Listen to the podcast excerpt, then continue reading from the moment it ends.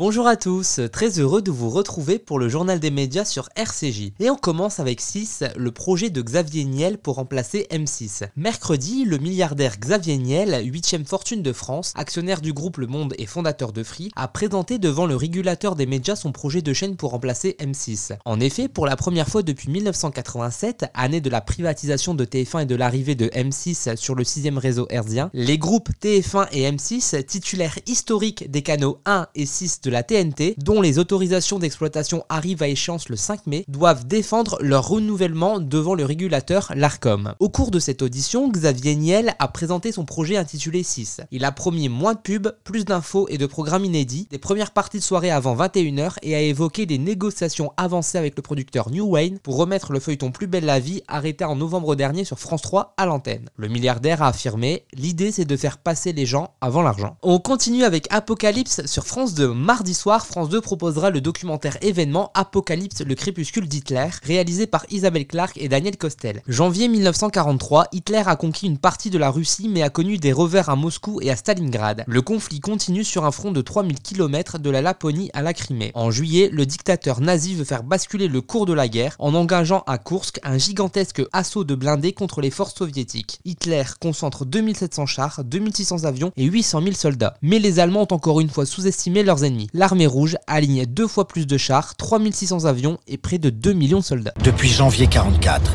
six divisions de la Wehrmacht sont encerclées, comme à Stalingrad. Le peuple allemand est maintenant plongé dans le malheur de la guerre. Pour ces privilégiés du régime, Adolphe, comme il l'appelle familièrement, a toujours raison. Et il gagnera la guerre.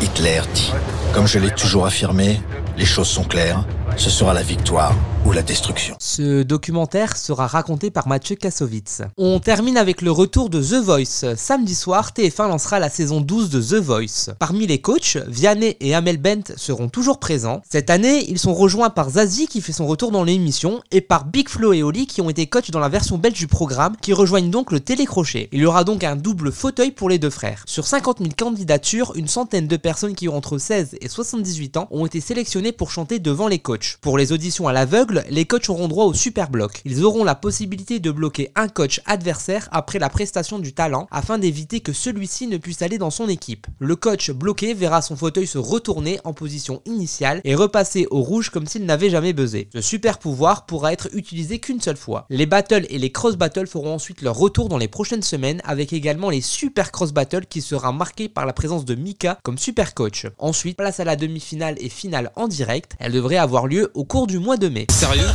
Et là, juste, on doit régler un problème de frère avant. Mon rêve, vous vous disputez. Désolé. Oh là là, C'est mon bien, rêve. ça, enfin, Comment il y a Non mais sérieux là, on vient à The Voice, Non, t'as mais- du rap, du beatbox. J'ai hésité, mais- Ça chante, que- toi t'es là, je sais pas, mais c'était, je comprends pas, sérieux. Ça, on savait que ça arriverait avec un double fauteuil. Merci de nous avoir écoutés et à très bientôt pour une nouvelle chronique média sur RCJ.